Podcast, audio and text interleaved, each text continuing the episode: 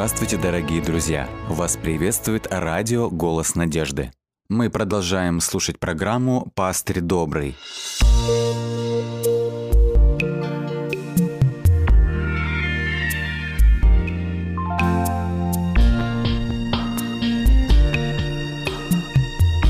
Программа «Пастырь добрый». Книга Откровения, 8 глава. Сегодня мы будем говорить с вами э, о видении, которое рассматривает семь труб в 8 главе книги Откровения.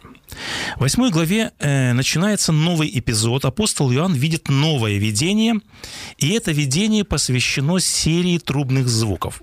Эти звуки вещают об определенных событиях, которые грядут на жителей всей земли. И вот видение о семи трубах делится на две части. Первая часть – это водная часть, или это сцена на небе – со 2 по 6 стихи 8 главы. И вторая часть описывает непосредственно звучание семи труб и наступившие после этого бедствия. Видение о семи трубах – это один из самых трудных, можно сказать, отрывков книги Откровения. Поэтому важно рассмотреть, каково значение данного пророческого раздела, каково значение труб в Библии и, в частности, в книге Откровения, и какое время охватывает этот пророческий период. Давайте обратимся к тексту и детально рассмотрим эти и другие вопросы. Первые тексты с 2 по 6 служат введением к отрывку о семи трубах, как мы сказали несколько выше. Апостол Иоанн говорит – и видел я семь ангелов, которые стояли пред Богом, и дано им семь труб. Прежде чем ангелы вострубили, новая символическая сцена привлекает внимание апостола Иоанна – и эта водная сцена при звучанием семи труб задает тон семи трубам. То есть в этой части читателю предоставляется ключ для толкования, для понимания видения о семи трубах. Далее апостол Иоанн видит иного ангела. Он говорит в третьем и четвертом стихах. «И пришел иной ангел, и стал перед жертвенником, держал золотую котельницу, и дано было ему множество фимиама, чтобы он с молитвами всех святых возложил его на золотой жертвенник, который пред престолом. И вознесся дым фимиама с молитвами святых от руки ангела пред Богом. Эта стро... сцена строится на основе ветхозаветной церемониальной системы. После того, как жертвенный агнец заколался на жертвеннике всесожжения, и кровь жертвы стекала к подножию жертвенника, священник брал золотую кадильницу и возносил курение на золотом жертвеннике курения внутри храма во святом. В эту минуту семь священников трубили в трубы, сообщая об окончании церемонии ежедневного жертвоприношения. И вот апостол Иоанн видит подобную сцену, однако эта сцена проходит, происходит уже в небесном святилище.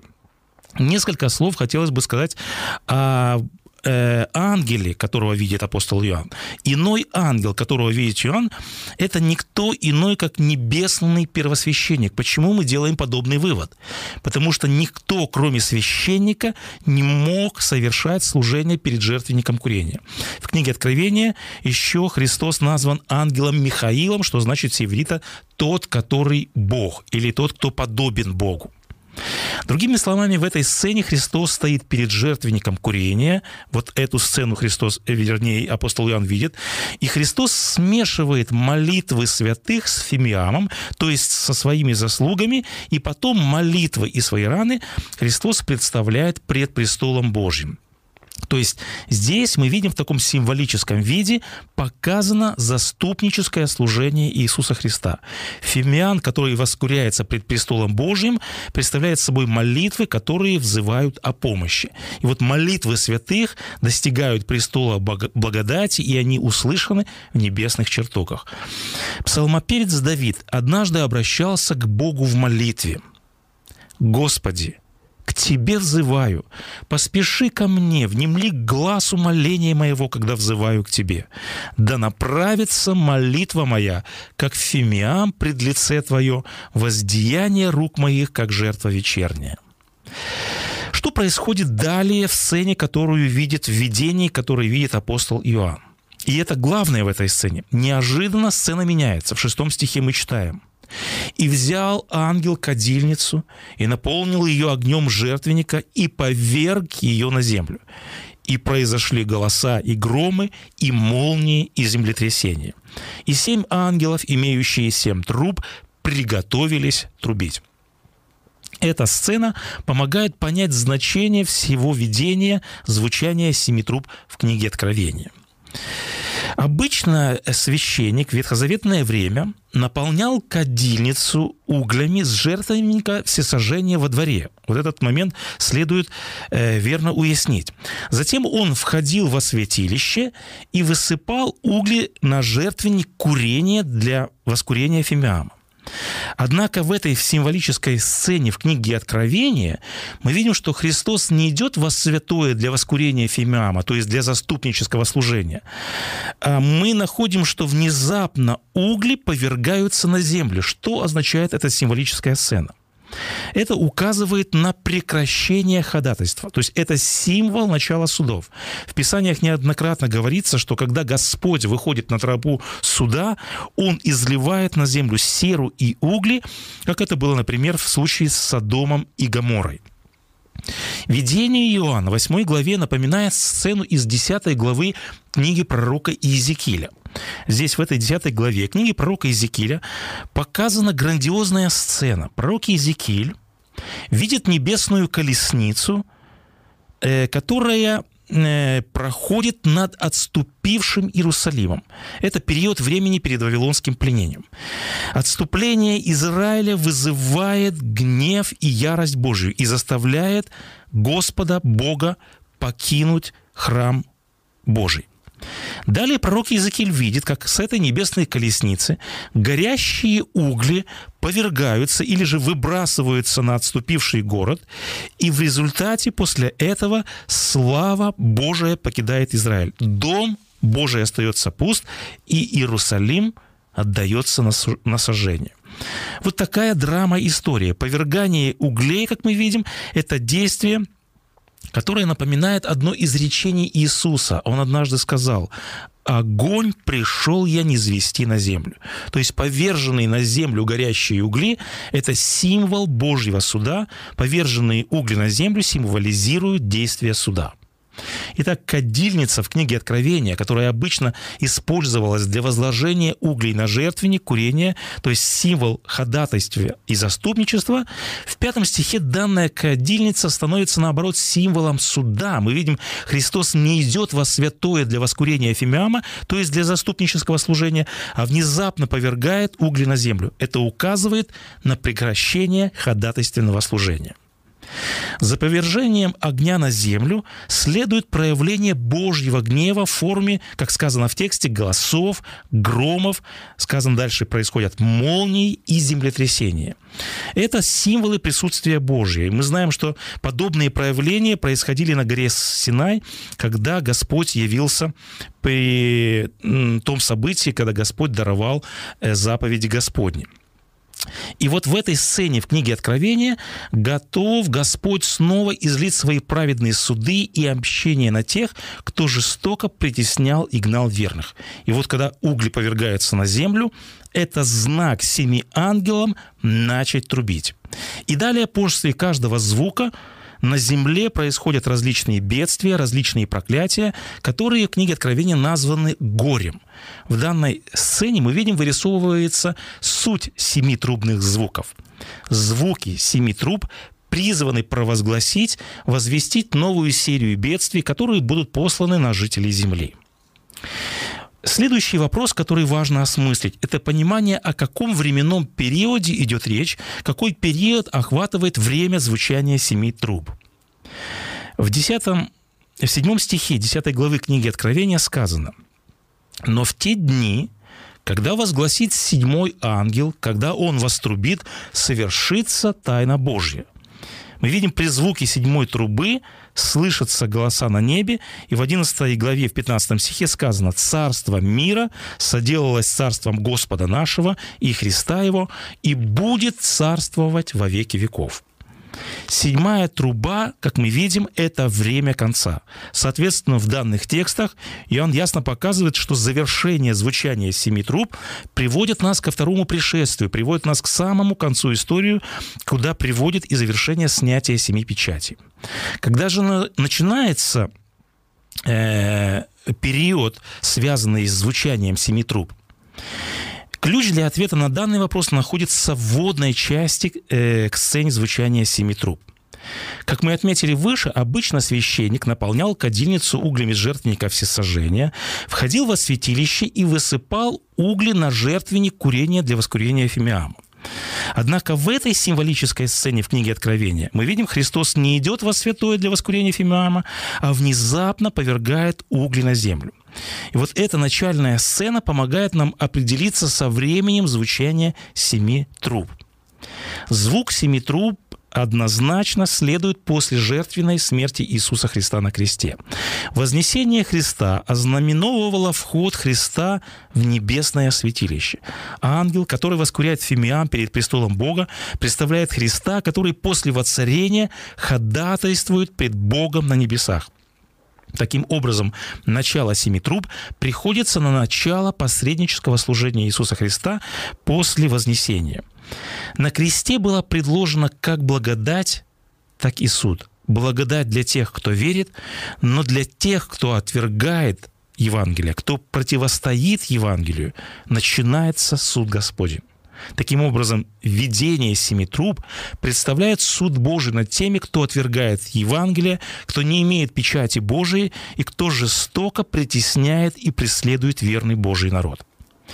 Итак, мы выяснили что сцена звучания семи труб начинается с периода распятия, а завершение звучания труб приводит нас ко времени конца. Давайте теперь кратко рассмотрим, каково значение непосредственно самого трубного звука в Священном Писании. Каков праздник в Ветхом Завете был связан со звучанием труб? Это был четвертый ветхозаветный праздник, праздник труб – за 10 дней до судного дня или до праздника Йом-Кипур над станом израильским разносились тревожные звуки шафара. Что означали для народа, для народа израильского эти звуки? Эти звуки призывали приготовиться к дню очищения или к судным дням, или же к Йом-Кипуру. Каждый должен был примириться с ближним, каждый должен был раскаяться в грехах, и каждый человек в народе израильском должен был обновить свой завет с Господом Богом. И вот здесь Иоанн видит историческое исполнение этого праздника. Он видит, как трубный зов ангелов призывает приготовиться к глобальному вселенскому судному дню. Трубы играли важную роль в жизни древнего Израиля. Священники в них трубили по разным случаям, таким, например, как собрание народа. Это был сигнал тревоги во время войны. Э, трубы звучали во время религиозных праздников, во время служения в храме. Если обобщить предназначение труб, мы можем сказать, что труба или же шафар – это был сигнальный инструмент, поэтому функция труб заключалась скорее в том, чтобы производить шум, издавать сигнал, привлекать внимание, а не издавать какие-то музыкальные звуки. И вот в эсхатологических видениях Ветхого и Нового Завета представлен, э, труба представлена как инструмент для сигнала, и, как мы сказали выше, звук или же звучание труб возвещает, как правило, начало судов Божьих. Здесь следует отметить еще один текст. В книге Откровения, в 6 главе, в 10 стихе, здесь э, сказано о том, что души убиенных за Слово Божие возопили громким голосом, говоря, «Доколе, владыка святый и истинный, не судишь и не мстишь живущим на земле за кровь нашу?» Горе или бедствие семи труб – это явный ответ Бога на вот этот возглас, на страдания народа Божия. Божий гнев воспламеняется – Божий гнев вызывает суды над теми, кто притеснял народ Божий. И апостол Иоанн ясно говорит, что горе, суды, бедствия семи труб направлены не против всего человечества в общем. В 9 главе, в 4 стихе сказано, что суды направлены против тех, которые не имеют печати Божьих на челах и которые названы в других местах книги как «живущие на земле». То есть выражение «живущий на земле» в книге Откровения всегда используется в отношении тех, кто враждебен по отношению к Евангелию, кто преследует и притесняет верный Божий народ. Трубы в книге Откровения названы горем, они названы язвами, карами, они являются наказанием, они указывают на суды, которые простираются на те силы, которые, как мы сказали, не раскаиваются, кто отвергают Евангелие, кто угнетает Израиль Божий и кто препятствует их освобождению. Надо сказать, что эти бедствия, бедствия семи труб, в действительности являются лишь предвозвестниками последних язв и окончательного суда. Все же беды семи труб э, было бы не совсем верно считать э, последней карой Божьей. Скорее всего, они преследуют несколько другие цели. Бедствия семи труб должны направить людей к покаянию. В то же самое время они должны послужить божественным предупреждением о том, что время покаяния стремительно истекает. У нечестивых все же есть еще возможность покаяться, так как ходатайственное служение Христа все еще продолжается, и дверь благодати еще не закрылась. Таким образом, звучание семи труб и следующие за ними беды – это предварительные суды, они имеют своей целью привести живущих на земле к покаянию, к спасению, и каждый Каждый трубный звук должен смирить людей и привести их к покаянию. В книге чисел есть один важный текст. В 10 главе, в 10 стихе книги чисел Господь Бог говорит «Трубите трубами, и это будет напоминанием о вас пред Богом вашим. Я Господь Бог ваш». Из данного текста мы видим, что каждый раз, когда звучал шафар, когда звучал трубный звук, человек понимал, что это не просто звук, что это не просто шум. Каждый человек в стане израильском понимал, что это звучит глаз Бога, это звучит голос Бога. Апостол Иоанн в первой главе указывает, каким был голос Христа. И он говорит, это был громкий голос, как бы трубный. У нашего великого Бога громкий голос. Это трубный зов, но каким бы громким ни был глаз Бога, к большому сожалению, человек не всегда слышит голос Бога. Посмотрите, подобную проблему Иисус Христос поднимает и в отношении церкви его. Он говорит по отношению к Ладикийской церкви, «Се стою у двери и стучу». И далее Христос говорит, «Если кто услышит голос мой. Что подразумевает вот этот предлог «если»? Подразумевается, что кто-то из людей, кто-то из детей Божьих, кто-то из последователей Иисуса Христа, к большому сожалению, порой не слышит голос Бога. Что необходимо, чтобы человек услышал глаз Бога? Как Бог говорит с человеком, чтобы он услышал его глаз, чтобы он услышал его зов? Вот эти суды, бедствия в книге Откровения представлены как глаз Божий, представлены как предупреждение. Однажды пророк Исаия говорил о Боге.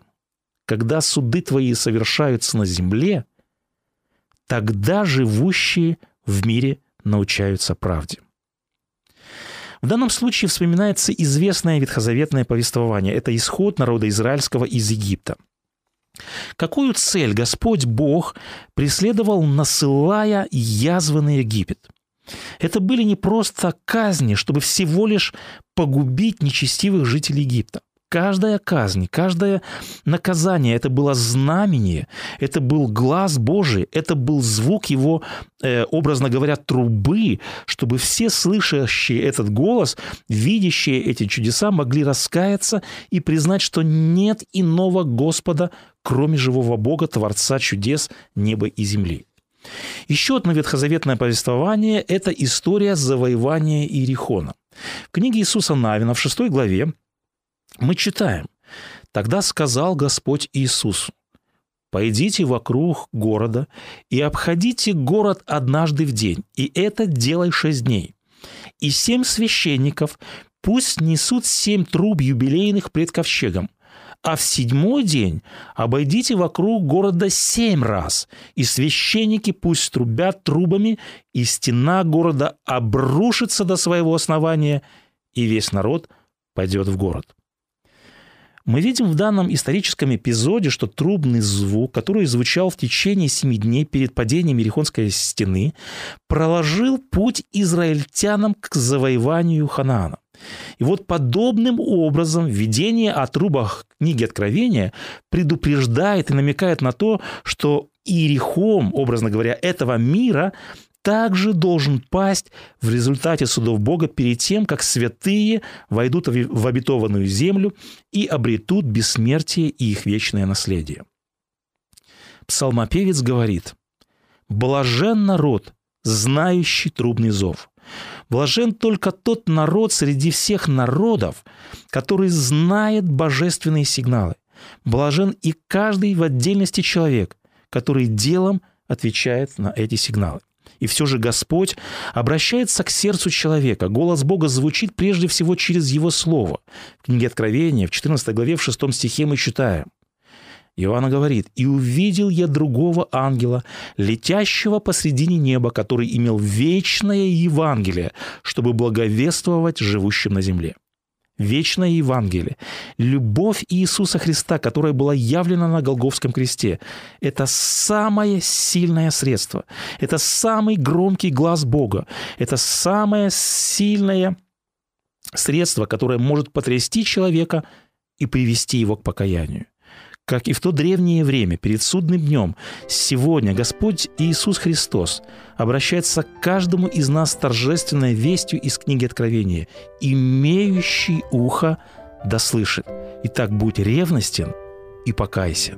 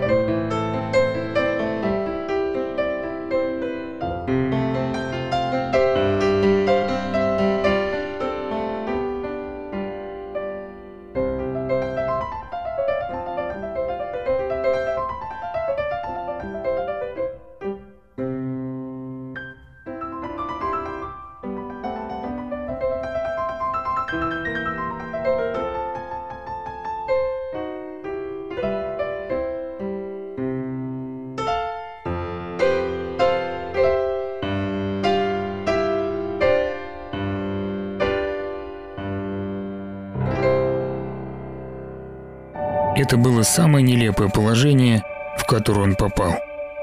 Нелепое во всех смыслах. С одной стороны, будучи командиром, он должен был выполнить задание. И самовольный отказ означал быструю и неотвратимую казнь. С другой стороны, он точно знал, что они сейчас все погибнут на этом рубеже. К тому же нелепость положения усугублялась тем, что он сам, по своей воле, и в прямом смысле слова стал на колени. Он сидел у подножия крупной скалы, которую окружала цепь бывших солдат. Бывших, потому что от них остались следы пепла. Вторая группа, которая штурмовала это укрепление, была большой кучей пепла за его спиной, так как она даже не успела взять скалу в оцепление. Абсолютный перевес силы холодом сжимал сердце воина. Шансов-то нет никаких. Подумалось командиру, когда он стал рассматривать причину таких разрушений, которая восседала на самой вершине. У человека на высоте была кожаная одежда и впечатляющая вида прическа. Хуже всего у него была неземная власть над природой. Они смотрели друг на друга, как смотрит всемогущее небо и заблудшая земля. Командир не любил впутывать религию в войну, но незримый мир догнал его и стал лицом к лицу, подавляя своей несокрушимой мощью. Теперь за человеком остался последний ход. «Я знаю, ты служитель невидимой силы», — начал воин. «И я прошу тебя, в защиту моих людей и моей жизни, вспомни цену наших душ. Те, и говорящий кивнул на угли за своей спиной, погибли по дерзости своей. Но ты вспомни цену наших душ перед своим властелином. Какие струны мироздания тронула эта ясная вера, какие непостижимые механизмы жизни и смерти пришли в движение, неизвестно. Но небо просветлело, а огненный меч возмездия так и не появился. Косматый человек на вершине почувствовал чье-то присутствие за спиной и повернул голову.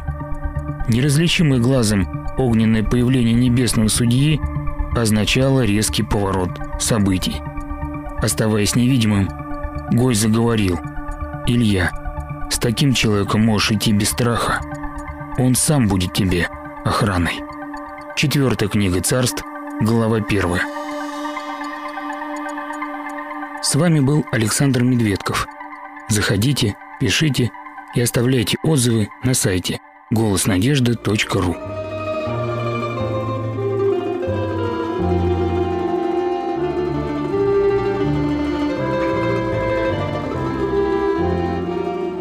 Дорогие друзья, вы можете оставить свои сообщения через WhatsApp и Viber по номеру плюс 7 915 688 7601 или позвонить нам на бесплатную линию, которая работает на территории Российской Федерации. Номер 8 800 100 ровно 1844.